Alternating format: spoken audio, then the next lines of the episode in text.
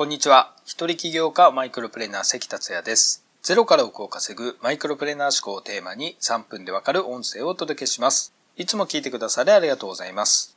ディズニーリゾートに続き USJ も休園が決まりましたね。今僕がウェブライター企業講座で何度も訪れている熊本の多良木町も屋内や屋外の施設の利用の制限が決まりました。それによってウェブライター企業講座の延期も決まりました。ひとまず3月15日までが節目となっていますが、まだ先はどうなるかわからないですよね。こういう時こそ柔軟に対応できる思考や行動が必要になると考えています。あと、現在キャンペーン中の5万再生突破記念の月収100万円ホームページ戦略構築プログラムですが、あと残り2セットとなっております。土日を挟みますので、まだ入金確認ができてない方が2名いらっしゃいますが、おそらくこの週末売り切れると思います。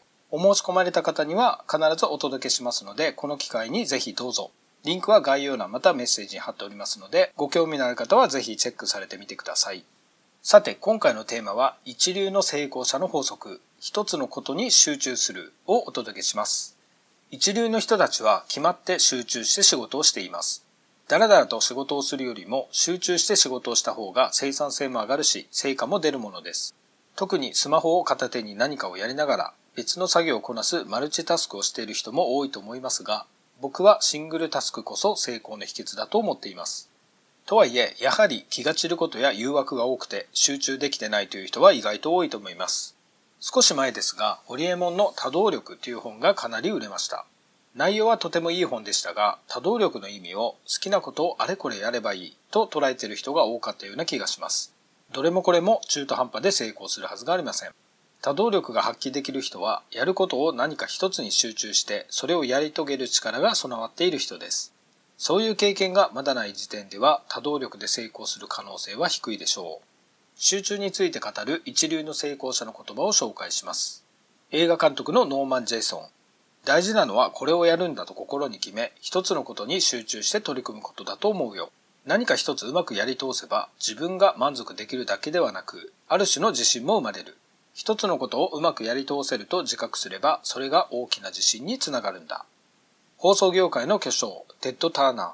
何かで成功したいなら、一つの分野に集中することだ。決して何でも屋になってはいけない。集中がいかに大切かわかる言葉ですよね。とはいえ、集中できるものがまだ見つかっていないという人もいますし、今すぐ何かを集中してやっていいのかと不安な人もいると思います。そういう段階の人は最初からいきなり集中することはしない方がいいようです。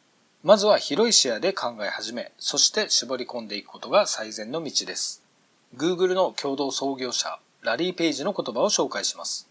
大きな目標があれば、それに集中することが大切だ。それに関わる物事に取り組むには長い時間が必要だし、一心不乱に専念しなければならない。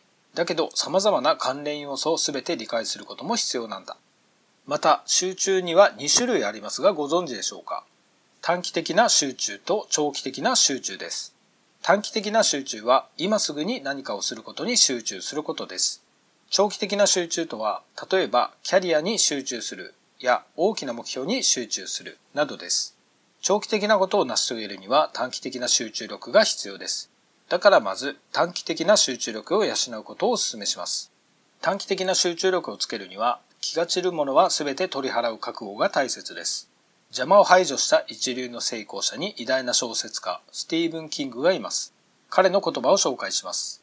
作家になりたいなら仕事部屋に電話は置かないことだね。もちろんテレビやテレビゲームをいじくるなんてもってのほかだ。窓があるなら壁に面していない限りカーテンを引くかシェードを下ろしてしまおう。どんな作家にとっても駆け出しならなおさらだが、気が散りそうなものは全て取っ払うことが賢明だ。あと、史上最高の投資家、ウォーレン・バフェットは、気を散らすものが一切ない環境のネブラスカで暮らすようになり、世界一の大富豪になったそうです。僕も片田舎の宮崎に移ってビジネスやコンテンツ制作でうまくいきました。ぜひ邪魔を排除して集中してビジネスに取り組みましょう。今回は以上になります。最後まで聞いていただきありがとうございました。それではまた明日お会いしましょう。